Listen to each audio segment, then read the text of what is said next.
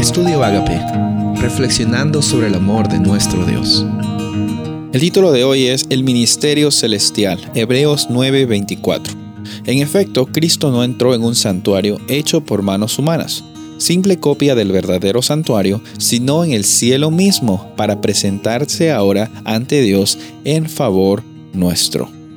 Otro punto importante es el versículo siguiente que dice aquí, ni entró en el cielo para ofrecerse vez tras vez, como entra el sumo sacerdote en el lugar santísimo cada año con sangre ajena. Si así fuera, dice el versículo 26, Cristo habría tenido que sufrir muchas veces desde la creación del mundo. Al contrario, ahora al final de los tiempos, se ha presentado solo una sola vez y para siempre a fin de acabar con el pecado mediante el sacrificio de sí mismo.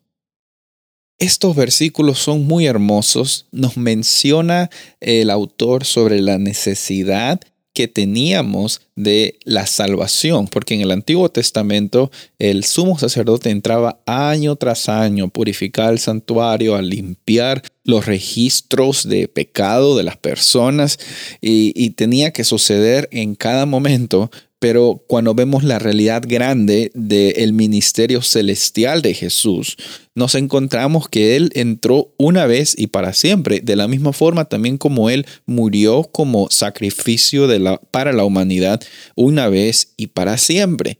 Estas son buenas noticias, son buenas noticias porque la deuda que tú tenías ha sido pagada.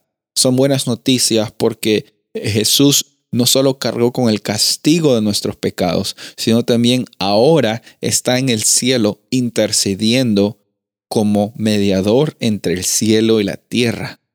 Un Dios totalmente Dios y también totalmente humano nos entiende y nos ama hasta el punto que conecta el cielo con la tierra para que tengamos esa libertad y no tengamos esa condenación.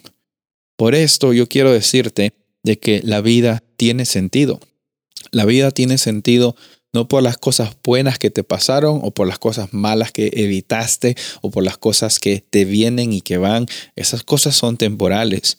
La realidad que nosotros tenemos es que todos nuestros errores y todos los errores que nos han infligido hacia nosotros, todos ellos han sido puestos en la cruz del Calvario y Jesús pagó por el precio de las consecuencias de ellos. Jesús también te da la oportunidad de vivir de nuevo hoy porque Él no está muerto, Él ha resucitado. Él no solo ha resucitado, Él está en el cielo intercediendo por ti y ese ministerio, ese servicio que lo hace, no es una carga, es quien es Él. Él es amor y nosotros cuando recibimos ese amor también nos convertimos en amor para también glorificar el nombre de Dios y así transformar este mundo una vida a la vez.